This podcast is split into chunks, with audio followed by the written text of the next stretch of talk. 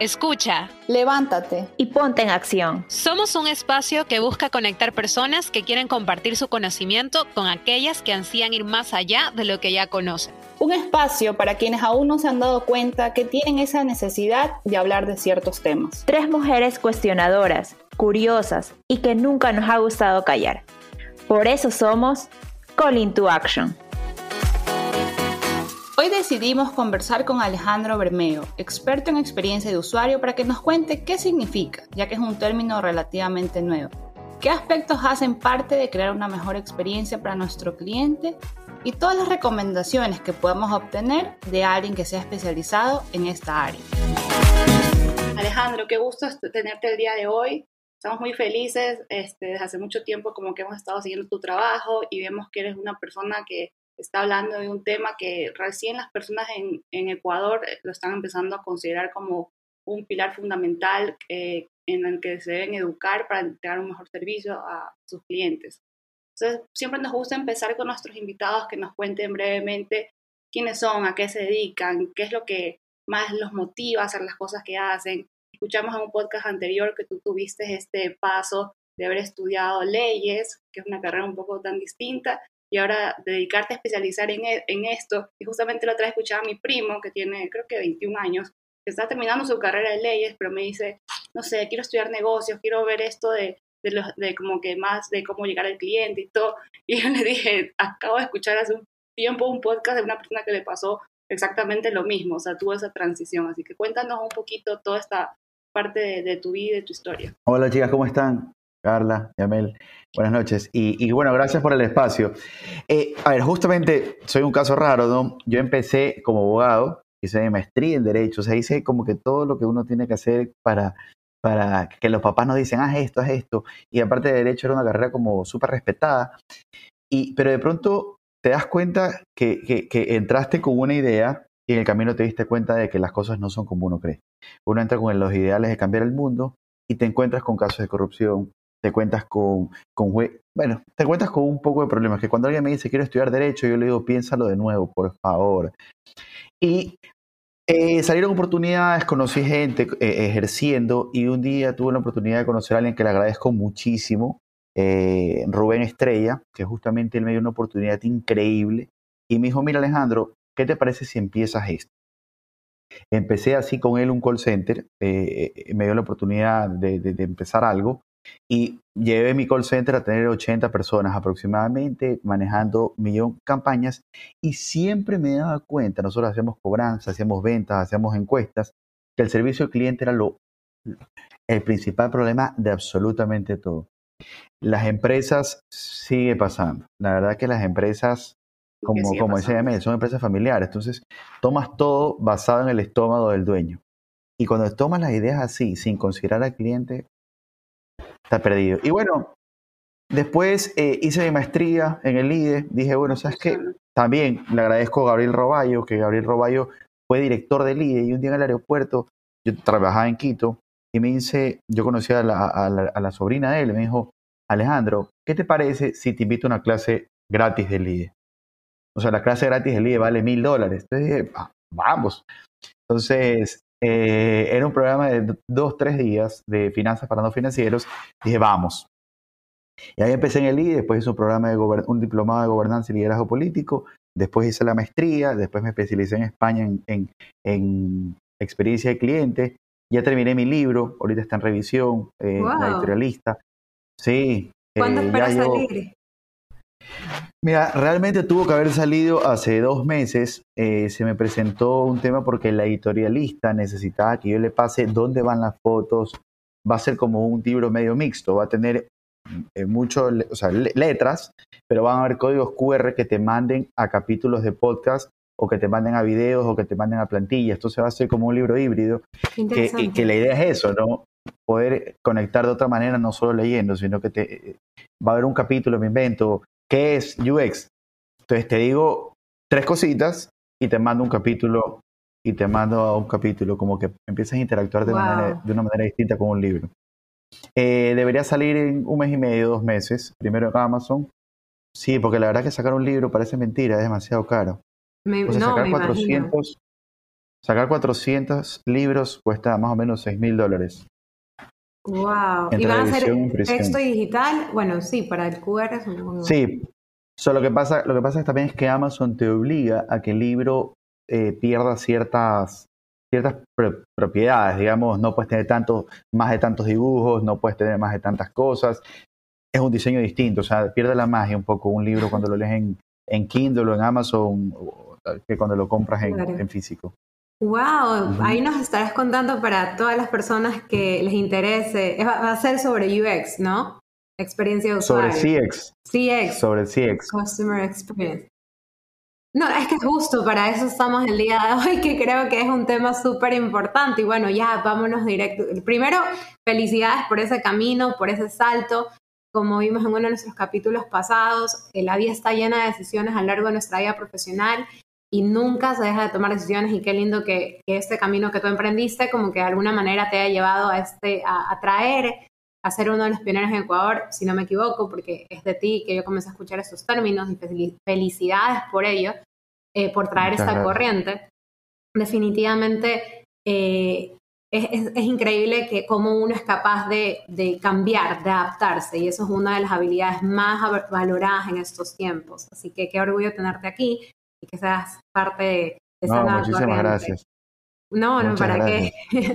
y bueno, vamos de una vez al tema. Yo creo que eh, para que ustedes me van a ir corrigiendo, porque Carlita de alguna manera ya está más preparada en este tema, pero aquí estamos para aprender todos. ¿Qué significa esto de eh, Customer Experience? Eh, o, o, cuál es la diferencia con esto de experiencia de usuario, UX, y al mismo tiempo como que qué tanta brecha hay entre estos dos términos y tal vez incluso servicio al cliente, que ahora todo le decimos servicio al cliente, pero me, a mí incluso me escriben que no, eh, un proveedor de tal cosa, yo ni siquiera entiendo dónde van todos estos términos. Me imagino si en mi caso es así, ¿cómo será eh, con pequeños emprendimientos o familias que tienen empresas y que recién están dando primeros pasos? Clarísimo, a ver. CX es experiencia de consumidor y abarca yo siempre digo, es, el viaje del cliente, desde que empieza hasta que termina. No es hasta que le vendes, es hasta que él decide irse de tu vida. Y cuando hablamos de esto, hablamos de todo. Hablamos de, a ver, escribo por Instagram, ¿a cuánto tiempo me contestan? ¿A la hora, dos horas, tres horas, diez horas? Ah, así es. Ah, solo tienes horario de oficina.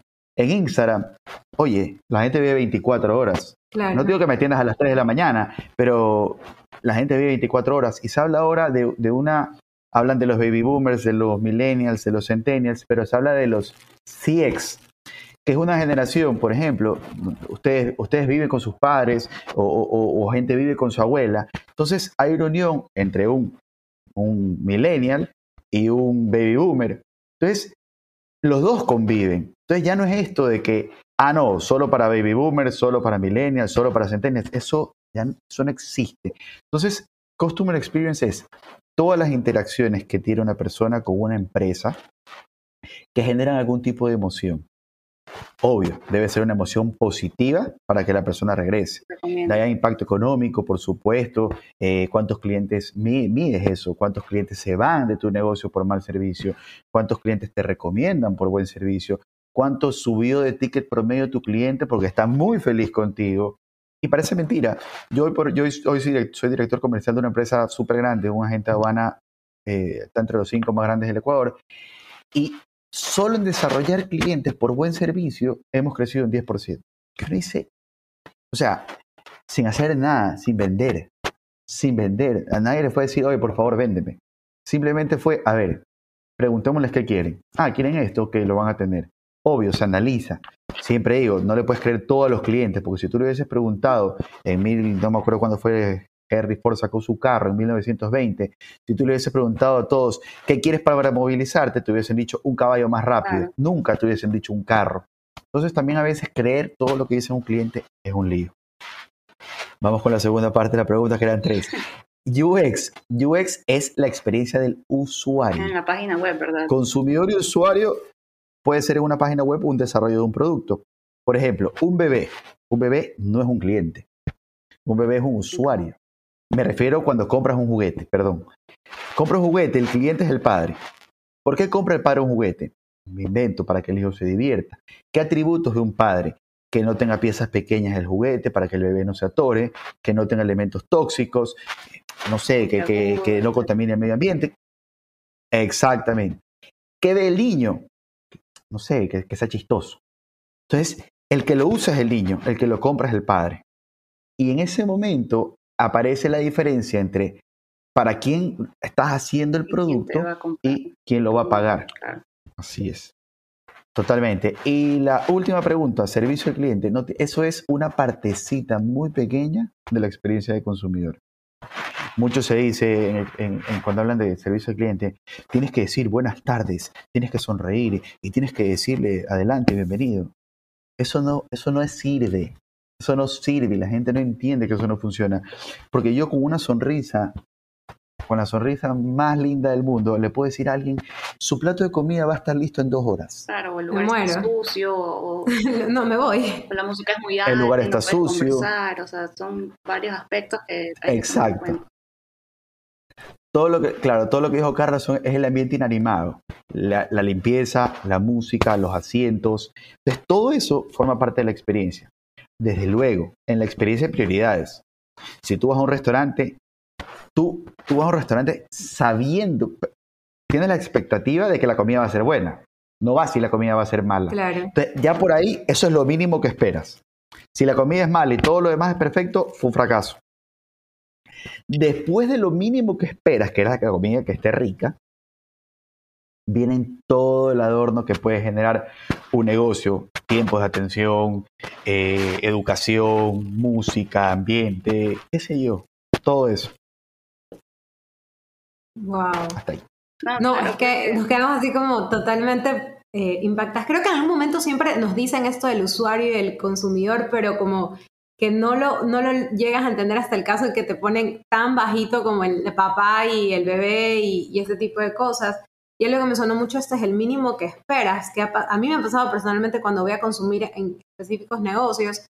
Y en serio solo quiero que me den un buen café, o una empanada o una humita, básico de un producto ecuatoriano. Y a veces encuentro que el lugar tiene colores de las paredes rosadas, todo divino, pero cuando me ponen la humita al frente, que es lo que quería, la humita es malísima.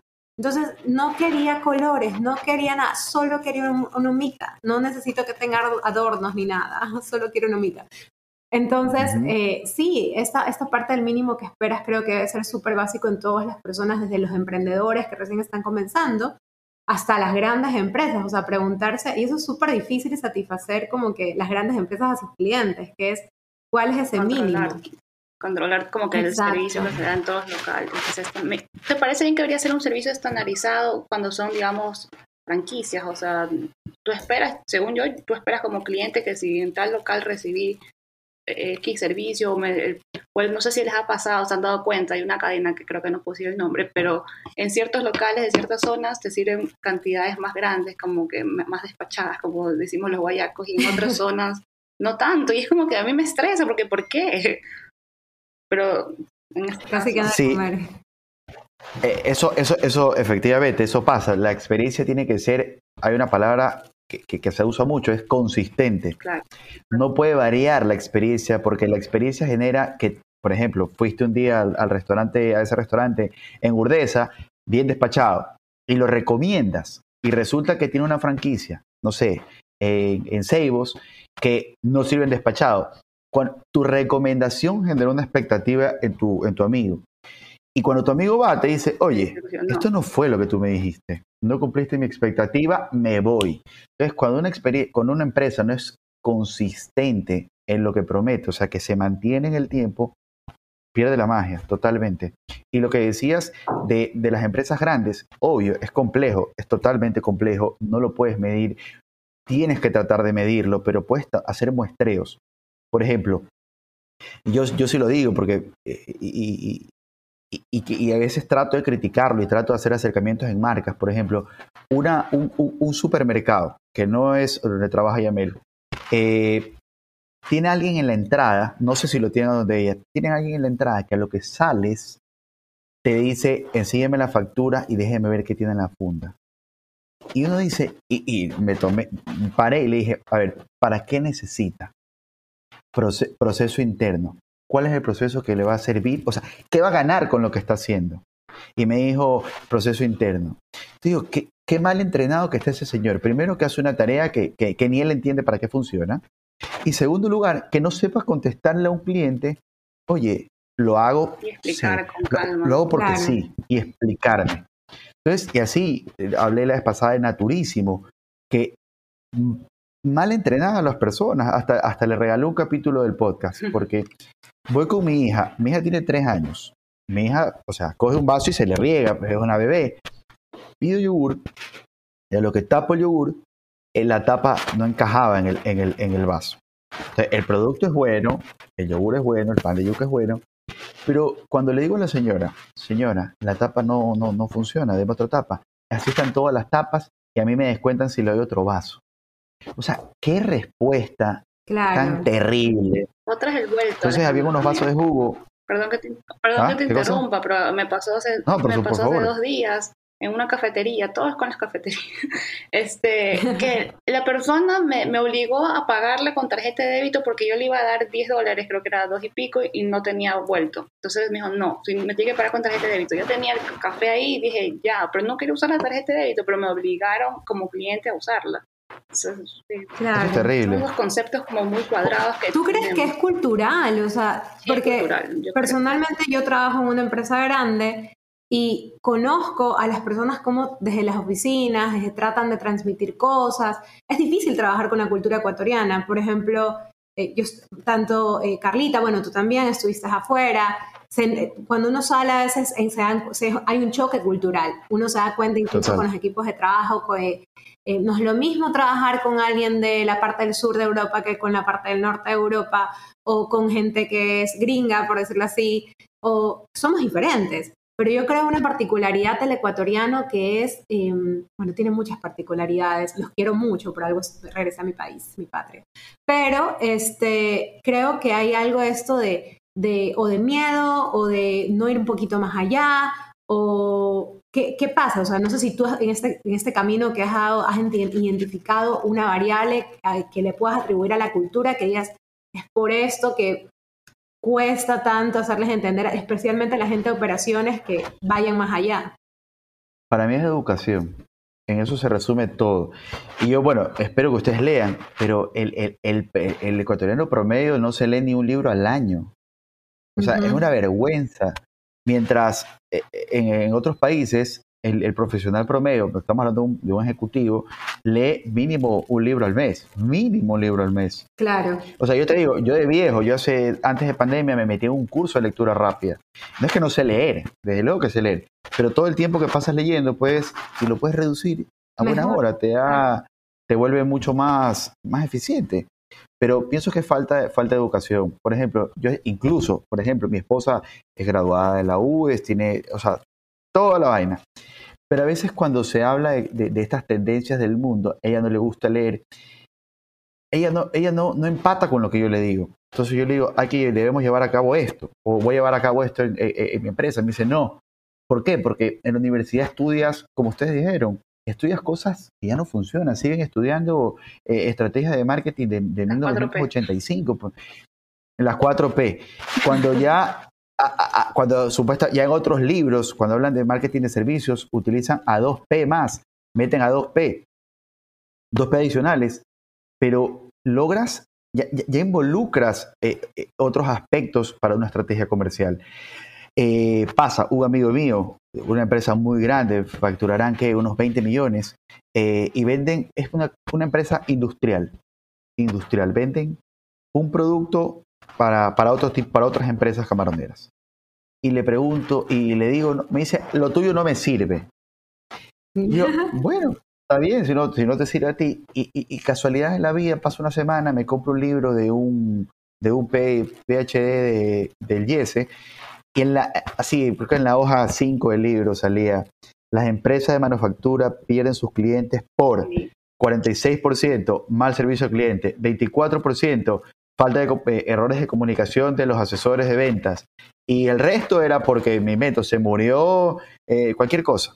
Y le digo, casi un 70% de los clientes que tú puedes perder es tu culpa. Se van por, se van por tu culpa. Y ahí ha cambiado. Qué fuerte, o sea, y esta variable de educación es, es Para mí, para, para mí lo principal, sí, para mí lo principal. Es más, cuando hablamos a alguien de cliente, ¿qué te dicen? O sea, ni siquiera le preguntas a alguien con un negocio cuál es tu cliente y ni siquiera sabes cuál es su cliente. Dice, ah, no, mis clientes son todos los hombres eh, de 20 años. O sea, ni siquiera hacen un trabajo. Y obvio, en CX lo principal es definir el arquetipo de cliente. O sea, ¿cómo puedes saber cómo hacer tu estrategia si ni siquiera sabes quién te compra? Ahí estás mal. y pasa, vas a un negocio, eh, bueno, ¿cuál es tu cliente? Y te hablan de un público objetivo. El público objetivo no es el cliente, no es el arquetipo. El público objetivo es tu ideal, en invento. Eh, eh, claro, pero, pero mucho, muy, muy amplio. Y, y, siempre se habla de un caso de dos personas, del príncipe de Gales y Ozzy Osbourne. ¿Saben quiénes son? supongo. Ozzy Osbourne y el príncipe de Gales tienen la misma edad, por casualidad. Los dos nacieron en Reino Unido, los dos son millonarios eh, y los dos. O sea, edad, lugar de residencia, las típicas características son iguales, pero los intereses, sus actividades diarias son completamente distintos. Anda a venderle a Ozzy Osbourne, no sé, una, eh, una, no sé, una pelota de fútbol. No la va a comprar. Ahí vendele otras cosas y el, estilo de vida que llevan el uno y el otro son totalmente opuestos. Obvio, ahí tienes que empezar. Si vas a vender, me invento, ropa de lujo, ah, ok, trata de ir enfocando al Príncipe de Gales, pero si lo tuyo son camisetas de, de rock, trata de no llegar al Príncipe de Gales. Claro. Entonces, es, es, un tema complejo y, y, es porque las empresas eh, como decía Emel, que son empresas familiares. Antes tú vendías piedras y las compraban. Hoy por la globalización, el uso de Internet, la información, tú ves un producto antes de que te lo vendan, lo buscas en China, ya sabes que en Alibaba vale un dólar, aquí te lo venden en seis, dices está caro, el negocio, regateas, porque la globalización es tal que ya no hay secretos en el mundo, ya no existen los secretos. Exacto. Y, y, y eso, e, eso influye muchísimo, pero los dueños dicen, ah, yo hice plata así, yo vengo haciendo plata así toda la vida. Obvio, quizás no hay alguien tan grande que te dé competencia, pero yo asesoro un par de empresas mayoristas en equipos de, computación. Y te das cuenta que son grandes por el músculo financiero. Son grandes por, por, por stock, o sea, por, por inventario. Pero, pero si entra alguien a romper la forma de trabajar, lo hace zapatear. Por, ejemplo, eh, eh, y, e, empresas como en México, en México no, está tía, comisariato y Supermax, en México está Walmart, Amazon, y están los, los grandes. Eh, un, señor, búsquenlo, se llama Ricardo Weder, empezó una empresa que se llama Justo, mm. un supermercado en línea. Está que la revienta que la revienta de verdad, que la ¿Y cuál es el enfoque de Justo? Es un supermercado en línea que te da productos frescos, productos de buena calidad. Entonces, es un poco, eh, y, y, y, y, aquí se lo digo secreto, pero se lo, se lo, nosotros estamos armando algo que en Guayaquil muy parecido con un par de socios. Y es, es un tema de que ustedes sabían que el, y es más, eh, todos los supermercados tienen este problema, que el 30% de los productos perecibles antes de llegar a percha se dañan. ¿Por qué? Por la manipulación, por la falta de cuidado, por el transporte, eh, por diferentes aspectos. Entonces hay un problema con el medio ambiente, hay un problema con la salud, hay un problema eh, de costos, hay un problema, hay un problema importante. Entonces él dijo, bueno, lo voy a hacer de esta forma. Y ha tratado de cambiar el modelo con el cual la gente compra, dando una experiencia súper increíble. Y determinó que el 80% de las compras, esto es experiencia de cliente, el 80% de las compras de una persona en un supermercado no varían. El 20% de las compras varía porque son compras de impulso. Ah, pasaste por ahí, viste algo, vente para acá. El chocolate. Pero un chocolate.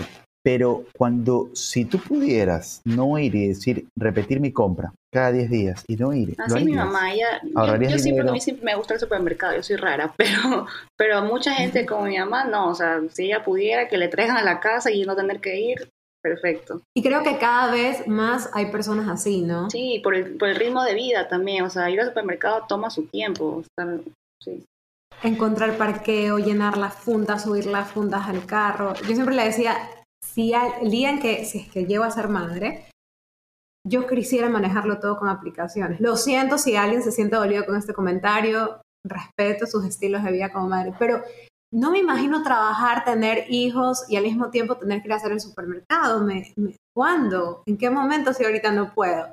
Entonces, es, es esa, esa o sea, el supermercado que encuentra eso. Ya existe. Claro, y, y, Carla, Carla, claro, Carla le dio lo preciso cuando dijo que es tiempo. La gente ya no compra productos, la gente compra el tiempo que se ahorra en el producto. Tú no compras un jugo de naranja porque quieres un jugo de naranja, puedes comprar la naranja, la exprimir y te sale más barato. Compras el jugo de naranja porque no quieres exprimir naranja. Exacto. Y, y, todas estas cosas, todos estos congelados que dicen que ahora de Frozen is the new fresh, y todos estos productos son porque ahorran tiempo, no porque son ricos. A ver, la vez pasada que estuve en Estados Unidos me fui a, a Whole Foods y compré fideo de, fideo de zucchini, creo que era. Era un zucchini que lo habían cortado de forma circular. Que yo lo podía hacer, pero, pero ¿sabes qué? Qué pereza hacerte un fideo de zucchini. Exacto. Eh, lo compras. Entonces, eh, está todo en el tiempo que te van a ahorrar las cosas para poder llevar a cabo tus tareas. Y eso lo vamos a pagar. Porque nosotros no nos ponemos a pensar lo que decías, Mel. Tu tiempo vale plata. Vale plata, o, si no vale plata, vale, vale momentos bonitos, como hoy prefieres estar en el supermercado o estar jugando en el parque con tu hijo. Exacto. Prefieres estar en el supermercado o no sé, o haciendo cualquier cosa, leyendo tu libro, ir, al parque, gimnasio, lo que, lo que sea. Exacto.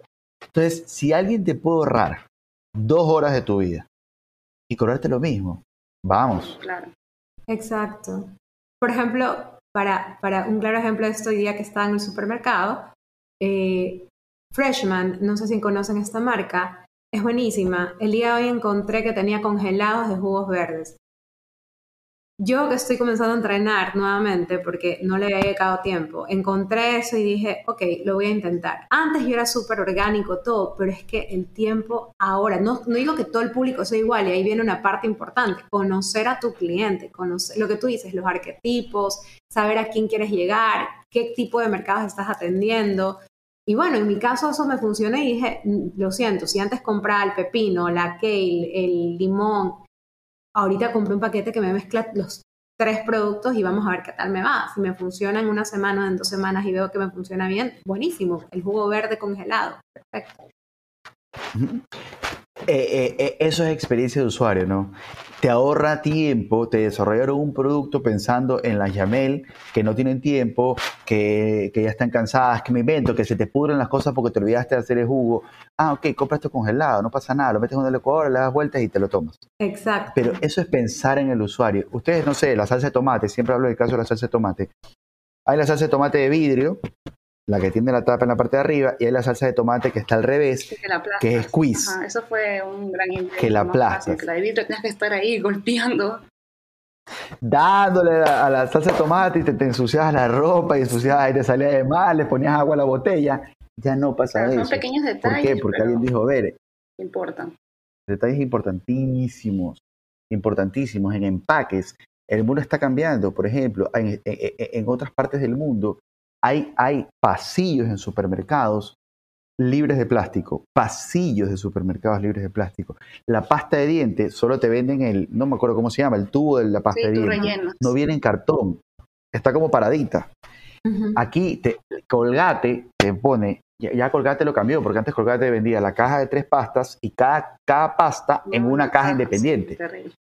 Ahora ustedes abran la caja y viene la caja grande pero cada una está separada por, una, por, una, por un cartoncito chiquitito. Obvio, ahorras plata como empresa, cuidas el medio ambiente y de cierta manera, o sea, no le estás quitando valor agregado al cliente, porque al cliente le importa un pepino la caja que viene adentro de la otra caja, la bota. Ahí sale de nuevo la palabra lo mínimo que espera el cliente. O sea, me imagino que en un sorry, que en un cepillo de dientes o una pasta, no solo quieres la pasta, pero en el caso de algo más especial, como una blusita, eh, una tienda de moda y que el detallito de la caja, son otras cosas. O sea, siento que el problema de nosotros es que ofrecemos lo que me gusta y no me pongo a preguntar. Al final lo que queremos es ganar, ¿no? Entonces no me pongo a pensar en qué hago para que esta persona decida poner su dinero en mí. En vez de estar poniéndolo en otra persona. Es, no, esto me gusta, entonces lo voy a hacer de esta manera. Creo que ya no, el camino no va por ese lado. Definitivamente Alejandro, no. me quedo con una duda de lo que estábamos hablando hace un rato de las, ¿cómo se llama? De las empresas familiares. Por ejemplo, ¿tú cómo le dirías a ese abuelito o ese papá, que a veces son súper cuadrados en su, en su mentalidad, no están dispuestos a, a invertir en, en, este tipo de cosas? Yo me acuerdo en una clase hace algunos años en la universidad, un profesor nos contaba de una empresa que el papá, ya un señor en sus setenta y pico años, se había rehusado a cambiar el logo, era de ley lo van a reconocer porque está en la vía de la costa. Un, un animalito de vía la costa, un, no les puedo decir mucho porque no sé si mejor no me meto en problemas diciendo el nombre de la empresa, pero se había rehusado a cambiar el logo y ese logo se veía súper an, antiguo. Entonces, y así, bueno, no solo era el logo, era como que todo la, el cambio de mentalidad de la empresa. Y siempre se me quedó eso de cómo a veces las empresas no avanzan porque están estancadas en, en su status quo, en lo que creen que es correcto. ¿Cómo tú convences a esa gente de, de hacer el cambio? La verdad que hay preguntas que, la, que, que los ponen a pensar. Eh, por ejemplo, tú le preguntas, ¿cuántos clientes has perdido? No saben muchas veces. Y no tienen idea cuántos clientes han perdido. ¿Por qué te compran? Tampoco saben por qué te compran. Y creen que, que, que es por una razón, pero muchas veces esa razón es la equivocada. Muchas veces esa razón es la equivocada.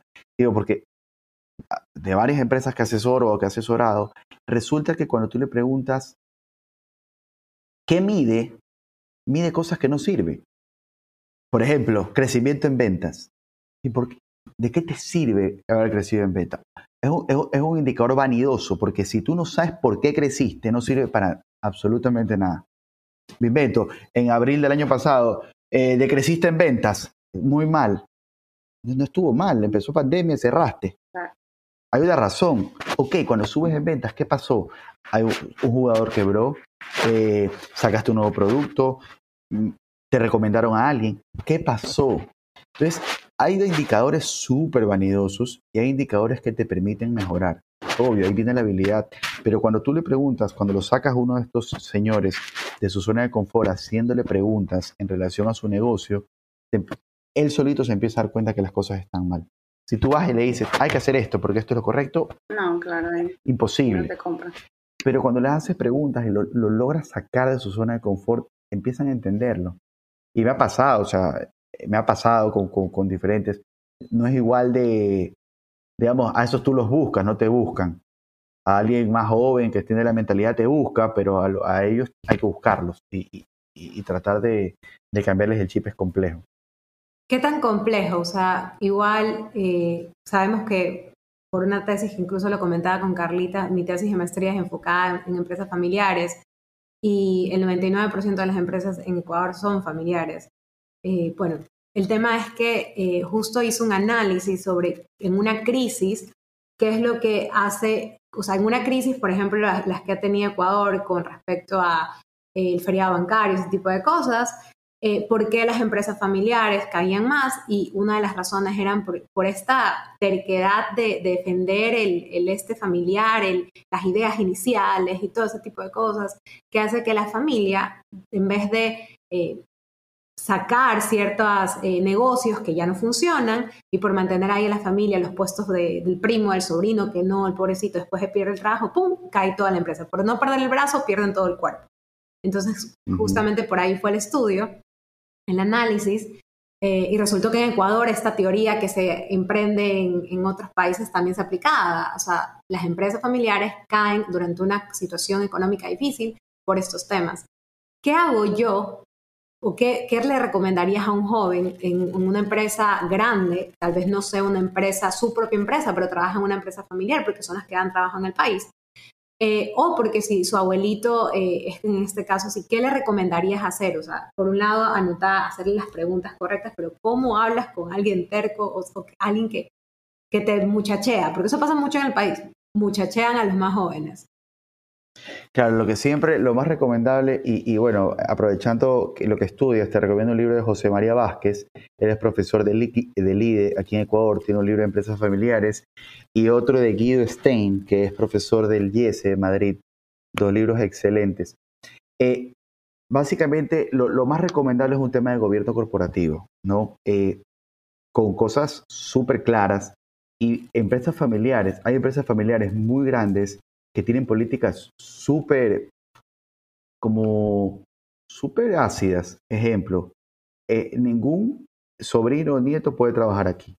Le pagan, no sé, mil dólares, dos mil, diez. Hay una empresa de pesca que le paga a cada nieto diez mil dólares, contarle que no vaya a la empresa.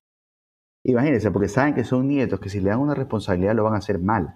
Qué fuerte. ¿Sabes qué? Mira, toma 10 mil dólares y, anda. Y así tienen como, son como 15 nietos. Es una empresa muy grande. Pero no nos Y de esa manera, pero no vengas a dañar las cosas. Así es. Wow. Y pasa mucho que en las empresas familiares, uh, el dueño, me invento, el dueño vende cartón, no, no sé, por decir algo, vende, no sé, el cartón no lo puedo. Me invento, vende, vende fideos. Entonces, uno de los nietos se pone a vender el empaque del fideo, otro de los nietos el cartón del fideo, otro de los nietos el transporte del fideo. Y trata de cada uno de ser eficiente en su manera, ¿no? Y, y- y empresas, grupos grandes eh, de cerámica como Graiman, tiene una empresa de transporte, pero que se maneja independiente. Tiene que ser rentable, tiene que ser eficiente, tiene que ser competitiva. ¿Por qué? Porque no solo tiene que vivir de esa empresa, tiene que vivir también de otros clientes. Y eso es un poco cómo se van integrando vertical, horizontalmente cada negocio. Y, y- y debe ser siempre para que de cara al cliente, el cliente sienta algún beneficio. Cuando le preguntaron a Jeff Bezos, Jeff Bezos eh, es el, el- el- king of the world, le preguntaron a Jeff Bezos, Jeff, se habla de Big Data, se habla de dice qué, transformación digital, pa, pa, pa, pa, pa, pa, todo. ¿Tú, tú qué vas a hacer? Y, y la pregunta, la respuesta fue espectacular. Dijo, hay dos cosas que nunca van a cambiar. El cliente quiere precios bajos y velocidad. Nada más. Y él sacó su Amazon Air, que te van a dejar con un dron tus cosas. Y, y sacó, pero él tiene claro que los clientes solo quieren precios bajos y que el delivery sea inmediato. Amazon te entrega las cosas en una hora, o, sea, o en dos, o, o- o en media hora cuando usan sus drones. No le importa, eh, obvio, se usa la tecnología para poder llevar a esa, a- a e- para poder llegar a eso. Pero no es, me, me ha, me ha tocado, ojo, y esto asusta. Alejandro, quiero implementar eh, eh, Big Data en mi, en mi empresa. Bueno, ¿y para qué? Ah, es que todo el mundo está implementando Big término Data. Oye, que no se trata de eso. Claro, no se trata de eso. Hay que empezar en transformación digital y la transformación digital es tiene, tiene mucho que ver con, con, con CX. Y le digo, bueno, ¿qué quieres, y ¿para qué la quieres implementar? ¿Cuál es tu problema? Es que no, es que necesito. Le digo, hay cosas que, que hay que hacerlas simples. Hay cosas que son sencillas, hay cosas que... eh, eh, KISS, hay una, hay- una frase que es KISS. Keep it, keep it simple and stupid. Las cosas tienen que ser simples, tienen que ser sencillas, tienen que, que, para todos, entender, para claro. todos, para que todos lo entiendan. Claro, mucha gente se quiere volcar pero- a veces a tener e-commerce, pero a veces no, no saben ni por qué y no, no saben lo que implica, no le dan la facilidad de pago a los clientes, la, o sea, todo eso. Y es como que solo lo, lo quieren tener porque es lo que está de moda, pero no entienden el por qué, como tú bien dices. Y hablando un poco de esto, Ujú, No, no he escuchado uno de tus podcasts este, de, de cinco minutos, que en verdad están chéveres porque son cortitos, o sea, como que me lavo los dientes, Sí. me, hago y ya, se acabó, el, se acabó el podcast. Ya se pero aprendiste algo. Este, hablabas mucho de esto del Mystery Shopper, yo me acuerdo, estuve estudiando en Suecia y justamente la- yo me metí, iba a hacer del Mystery Shopper yo y empezó la pandemia. pero me pareció algo muy cool porque como que medio alguna vez en la universidad me nombraron, pero allá era algo que lo profundizaban bastante. O sea, había unas tiendas que se llaman Rituals, que es como decir las fragancias acá, que mandaban a, la- a los chicos, a los estudiantes, bueno, a esas tiendas y a otras más, a realmente eh, comprar, tocar, hacerle preguntas a, a los, a los empleados y en base a eso después dar una retroalimentación. Y vi que tú estabas implementando este, eso acá en Ecuador, que yo acá en Ecuador no lo había escuchado antes, que había empresas que se dedicaran a hacer eso, porque la típica que pueden mandar, a, mi tía me contaba que a veces las amigas la mandan así a sus tiendas o lo que sea, y, y- pero ella no es una persona que ha sido capacitada realmente para saber qué voy a buscar, qué voy a preguntar, por qué voy, o sea, simplemente ella va para ayudar a su amiga. Entonces cuéntanos un poquito este, lo, que, lo que puedas contar, no sé qué tanto puedas contar, cómo es la dinámica, cómo se hace acá, si alguien quisiera incluso ser parte de eso, eh, cómo te buscan, no sé, cuéntanos todo este mundo. nuevo. Sí. No, fantástico. A ver, te cuento. Hace tiempo asesoramos a una empresa de papel, como para que te pongas en contexto por qué es tan importante. Eh, y la empresa vendía un montón Y de pronto, creo que ya le contesto a Yamel, y de pronto los domingos en esa papelería vendían hartísimo, hartísimo los domingos. Y siempre pagaban con una tarjeta de crédito de una persona mayor. ¿Cómo saben? Porque ven eh, por el tipo de tarjeta de crédito ya sabes qué perfil tiene la persona que te está comprando. Un joven de 20 años no tiene una tarjeta, no sé, ah, black o lo que fuere.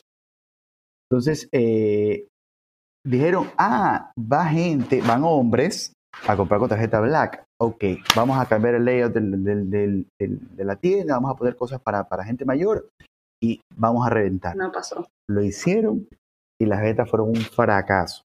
No vendieron y empezaron a crecer en ventas. Y yo dije, no, pero si está todo bien. En números fríos habían tomado la decisión correcta. Empezamos a ir todos los domingos a la tienda. ¿Y qué pasaba?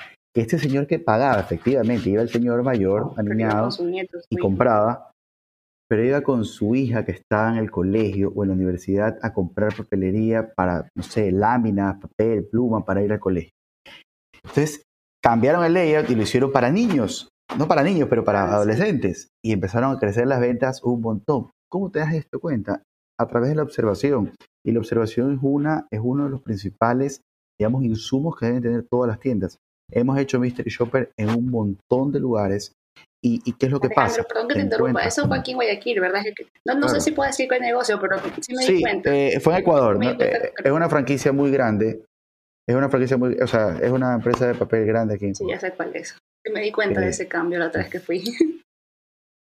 Entonces, cambia, cambia mucho y, te das, y, empiezan a entender al cliente. Ellos sí estaban trabajando en temas de, de, CX. Eh, y lograron entender y van tomando decisiones. Pero hay, como, como creen que es algo que no funciona tanto aún, porque dicen, ah, lleva a tu sobrino. Es más, cuando quieres contratar redes sociales, contratan al Sobrinity Manager. Pero no es el sobrino, no es el primo, es alguien que entienda qué es lo que pasa. Porque, por ejemplo, me invento, digamos que, digamos que mi mundo es ir a comer solo encebollados. Digamos que nunca he ido a comer a un lugar que no sea encebollados. Soy una persona que gana, no sé, por decir algún valor, 100 dólares al mes y no me alcanza para más ir a comer encebollados. Si yo contrato a esa persona para que vaya a hacer un mystery shopper, al Gourmet, al Hotel Oro Verde, ¿qué me puede decir? identificar no va a tener idea de nada. Es más, si, el oro verde lo hace muy mal, él va a pensar que estuvo bien, porque nunca ha estado ahí. Entonces pasa mucho que, obvio, le dicen al sobrino, oye, o, a la tía, a la mía, oye, anda a ver a mi sobrina y me cuentas qué tal. Nunca te va a decir que estuvo mal. Jamás en la vida te va a decir la sobrina, ah, no, me, fue muy mal, la verdad que terrible tu, el negocio de tu, de tu sobrina. Jamás va a pasar eso. Jamás va a pasar eso. Te va a decir, muy bien, y no regresa. Porque el 94% de los clientes que no se queja y le recibió una mala atención, no regresa. no regresa. También te queríamos preguntar, porque ya en otro capítulo lo conversamos también, que cuando nos pasan cosas que no nos gusta, eh, ya sea que el café vino frío, no sé, tantas cosas que, pueden pasar, que la persona te, atendió mal, que lo del vuelto, no sé, ya me también tenía una experiencia que le pasó hace unos meses, me acuerdo, en el aeropuerto, este, como que como, como usuario, como cliente, reclamar, o tal vez si no decirle reclamar, porque pues suena un poco negativo, como que cómo hacer llegar ese comentario, a veces al dueño, porque a veces no está el dueño lamentablemente ahí. Y a veces también la gente ahora se vuelca mucho solamente a atacar los negocios en redes sociales, pero tampoco creo que esa sea la única solución. O sea, haces pedazos a un negocio por una mala experiencia de un momento, no sabemos todo lo que ese negocio ha, tenido que hacer para, para construir lo que es. Entonces, ¿cómo tú crees que sería la manera más adecuada de nosotros, de nosotros como que, de poder decir lo que, lo que, lo que nos pasó? Totalmente en contra de la gente que habla mal de los negocios, me parece terrible. Desde luego, eh, si el negocio tiene muchas veces el error es un problema. Y lo que dices me llama la atención. Y llama, debería llamar la atención, que es no encontrar a alguien a quien decirle, oye, algo está mal. Y, a veces no tienes a quien decírselo. No tiene nadie capacitado. Ajá, o no, sabes dónde. Y, aquí viene otro tema, que es un tema de experiencia del empleado, de, de, un tema de empoderamiento a tu, a, tu, a tu colaborador. Porque si tu colaborador, como ejemplo, la de Naturísimo, no le hubiesen dicho, oye, flaca, te voy a descontar 10 centavos por el vaso, me hubiese solucionado el problema con otro vaso. Entonces, ¿sabes qué? Si yo no hubiese estado con mi hija, no hubiese pedido otro vaso. Pero el tema cuál es? Que ella debería haber estado empoderada y decir, ah, tiene un niño, mira, eh, cliente, usuario, el cliente que es el que paga, el niño puede morir se gana de tomar yogur, pero si el papá no lo quiere llevar a tomar yogur, el niño no toma yogur, se acabó. Entonces, yo no regresé. Porque en ese sentido yo sí soy súper crítico. Eh, tratas de dar otras oportunidades a los negocios, pero cuando el negocio no está, no, no le interesa lo que tú opines, no tiene sentido regresar. Por ejemplo, eh, días atrás, una de estas empresas que tiene para pedir eh, a domicilio comida, me parece súper, súper mal lo que hace. Tú pides queso, me invento, pides un pedazo de queso, pides un, no sé, una rodaja de queso, y nunca tienen el tamaño que tú pides. Entonces te venden, las no es broma, me pasó, pedí, no sé, venían 10 rodajas de queso, y pedí dos, porque solo tenían el empaque de, dos roda de, de, de 10 rodajas de queso y quería 20. Me mandaron dos, pero de 50 rodajas de queso. O sea, me tuve queso como para un mes. No, para, no sé, pero... Entonces, es terrible. De ahí tenía la vez pasada, estaba con dos, dos amigos, pedí unas cervezas por, por la aplicación y en la aplicación estaba como que un loguito que decía, está fría. Me llegaron calientes todas las cervezas. Y, y en ese momento, Terrible. no importa que te pidan disculpas, no importa que te digan, porque ¿qué haces con tus amigos? ¿Qué? ¿Le das cerveza caliente? Y el momento está, No, claro, no, y ni el- hielo le el momento está, dañó, el momento está dañado, el momento está dañado, no hay cómo arreglarlo. Entonces hay cosas que no puedes dañar. Por ejemplo, mandar una cerveza caliente no está bien si te la piden fría. Que en un restaurante pides una comida y te venga fría, no está bien si se supone que tiene que estar caliente. Si, no sé, si- me invento, si vas a un doctor y, y- y- y- no sé, y, sales peor de lo como entraste, no está bien. Tú no fuiste para salir peor. Entonces, todos estos detalles son, hablamos de experiencia. Se pudo haber demorado la cerveza 20 minutos más, pero que llegue congelada. Hubiese esperado 10 minutos, 20 ya minutos, Como que el cliente no pasaba nada. ¿Por qué? Mi- mi- mi- como que en primer lugar era la cerveza fría. En segundo lugar, el tiempo. Pero no, pues acá me llegó rápido caliente. Entonces, mira, hubiese podido, me hubiesen podido reembolsar el dinero. Pero ya está, ya está, ya, ya está el problema. Y no hay cómo reclamar.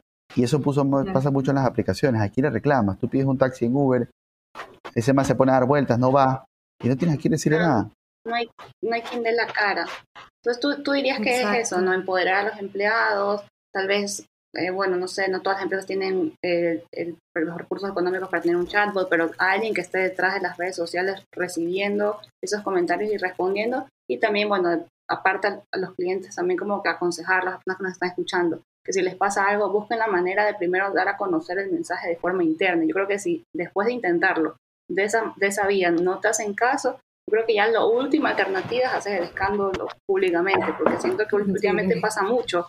Hay un grupo en Facebook conocido, Lady Multitask. Guayaquil, no sé por qué decir el nombre, ya lo dijo que mi Alejandro. esposo también está metido. ¿De ¿sabes? qué manera? Tiene su lado bueno y tiene su... Ajá, es que es una, es una comunidad, sinceramente. Pero Yo recién fui sí, pero igual, no, o sea, siento que es- te pasa una cosita y, y saltas, y eso no debería ser así, o sea, lo primero Lo estoy leyendo en un libro. Sí, lo estoy Alejandro, leyendo en un libro, justamente lo que decías, Sí, eh, que nos se llama el, el sutil arte de que, de que todo te importa un carajo, algo así, de Mark, Mark, Mark Manson. Es súper chévere. Eh, si ustedes tienen como que algún conflicto de, de- de que se, se sienten mal porque creen que pueden dar más y, y se amargan o, o se sienten ansiosas, se los recomiendo. Entonces, él te habla un poco de, de- de- de- de Wow. esto de que hay las personas hoy por hoy, todas se sienten dolidas por cualquier cosa. Entonces tú dices, ah, me invento, dices, eh, la mujer, no sé, mira, esa mujer enseñó los, enseña los hombros, por decir algo. Ah, machista, enfermo, eh, o sea, y se sienten como que, como que insultaste a alguien y, y- no, cuando tu, tu comentario fue algo de, sé, la viste en la iglesia con los hombros, que la iglesia supuestamente no se enseñan los hombros, la viste en la iglesia así, es como, ¿por qué te sientes mal por un comentario que, que- que no tiene importancia?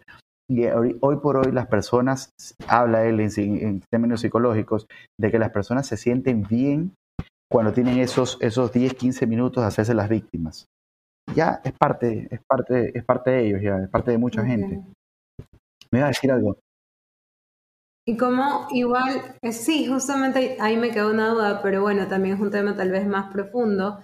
Eh, también me llama mucho la atención la psicología, pero creo que por un lado esto de, de, debe ser, es un don que, que, nada te importa, porque sí, creo que muchas veces somos víctimas eh, en muchos sentidos. El tema del feminismo ahí sí. No, lo dije, lo dije por decir, ojo. pero les pongo ejemplo por eso, pero igual, igual por ahí vamos. No, pero sí, sí tienes mucha razón en este tema de, de, de que todo nos molesta. Incluso eh, a mí alguien me enseñó de servicio al cliente, eh, porque tuve una mala experiencia con una cafetería y me dijo, por ahí no.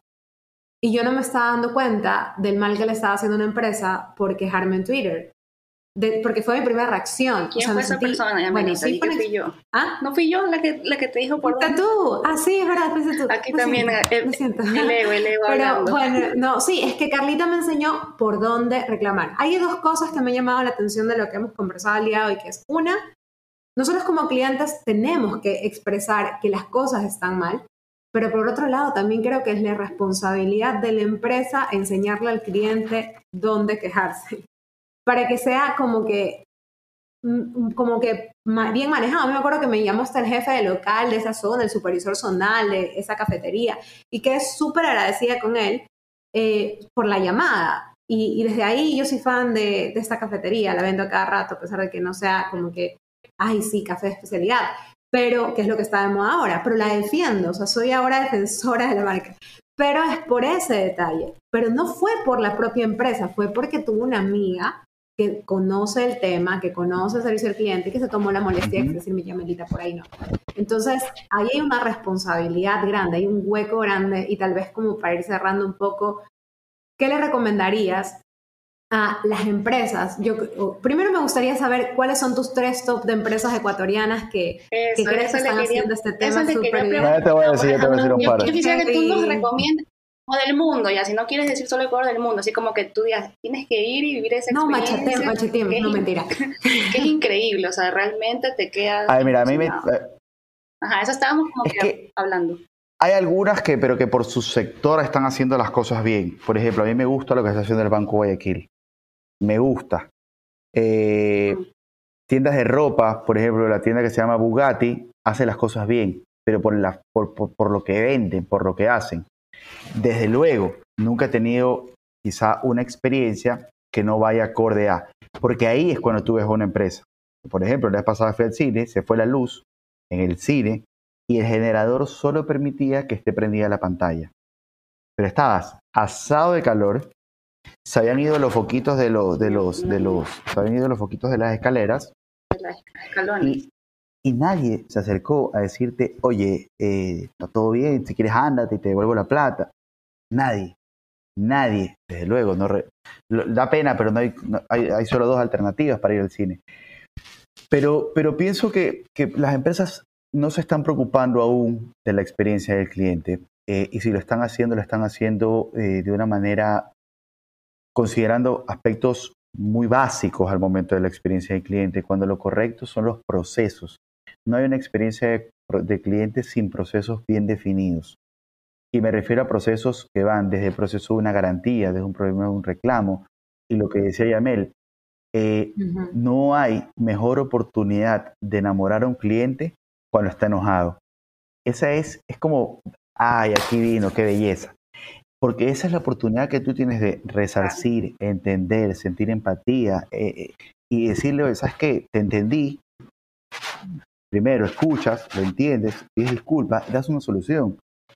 Eh, obvio, ¿sabes qué? Sabes que cuando falle, no importa, lo van a corregir. Entonces, es una oportunidad increíble. Claro, no, ya Yamel es embajadora de marca. Y eso, eso. ¿Y cuánto le costó? Mira, ¿y cuánto le, eso te iba a decir, ¿cuánto le costó a ese señor? Nada. Nada. Fue llamarte. No te conoce, no sabe quién eres.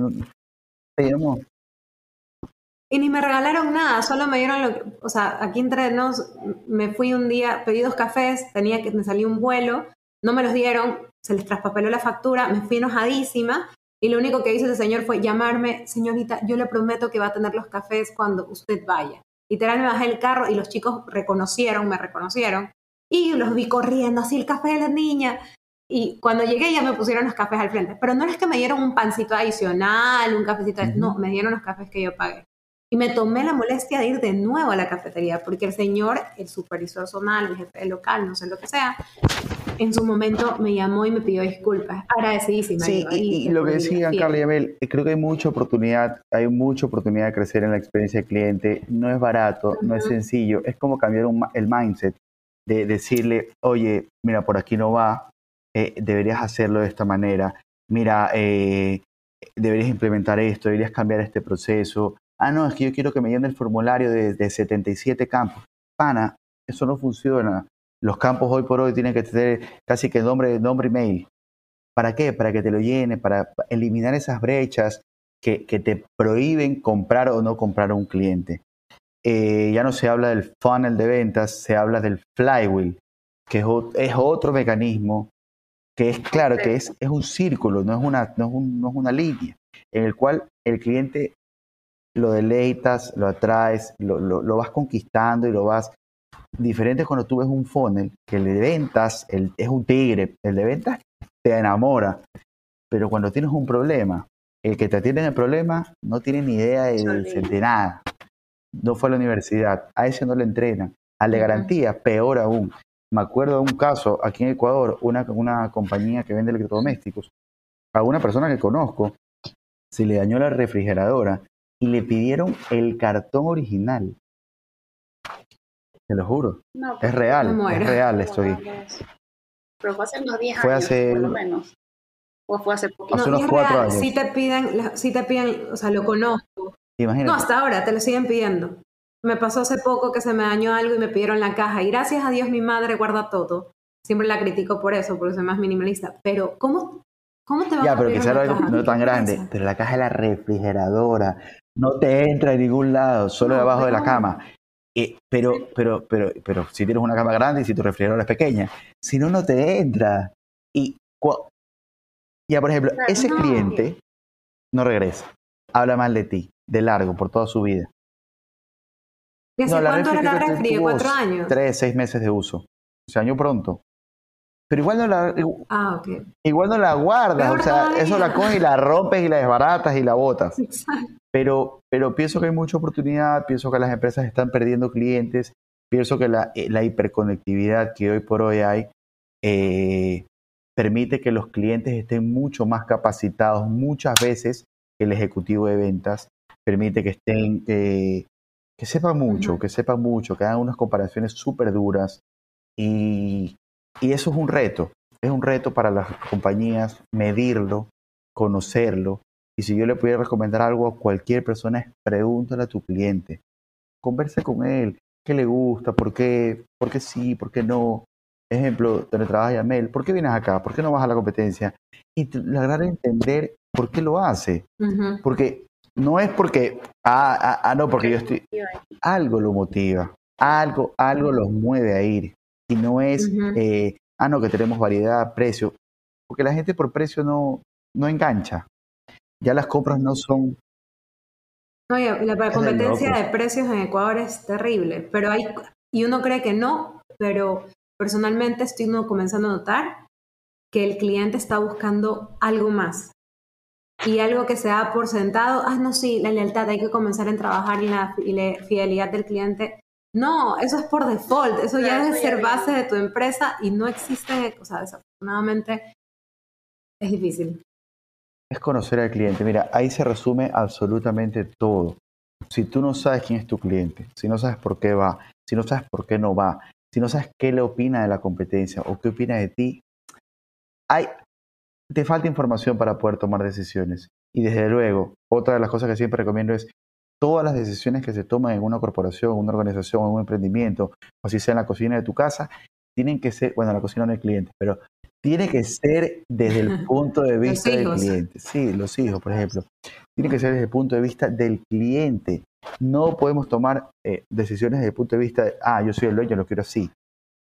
El cliente es el dueño. se acabó. Siempre termino mi podcast diciendo, el cliente es el dueño de nuestro negocio. Y es el dueño de nuestro negocio. Si se quiere ir a otro lado, bueno, chao. Quiebro por pronto. Listo, Alejandro. En verdad ha sido súper chévere, increíble conversar contigo. Creo que nos podríamos ir de largo porque Ah, sí, yo me quedo aquí toda la noche. No, se, se- se nota, eso, eso es chévere que nuestros invitados se nota la pasión que tienen por, lo- por los temas que hablan y, y uno, uno como que a veces queremos hablar más, pero estamos como que hipnotizadas escuchándolos porque en serio aumenta muchísimo. Y creo que con personas como tú, que es como decía Yamel, en otros países ya nos ganan años luz, pero aquí tú eres uno de los pioneros en como que en meter el bichito, en hablar de este tema, en calarnos en la mente lo, lo importante que es esta experiencia de usuario, el famoso Customer Journey, que ahora también se habla, que es lo mismo básicamente. Entonces, sí, te agradecemos mucho por haber estado con nosotros, haber compartido tu tiempo, habernos enseñado mucho y bueno, creo que ya Melinda y yo ya estamos como que un poco en el right track, baby. pero, para pon- ponerle un poquito de risa.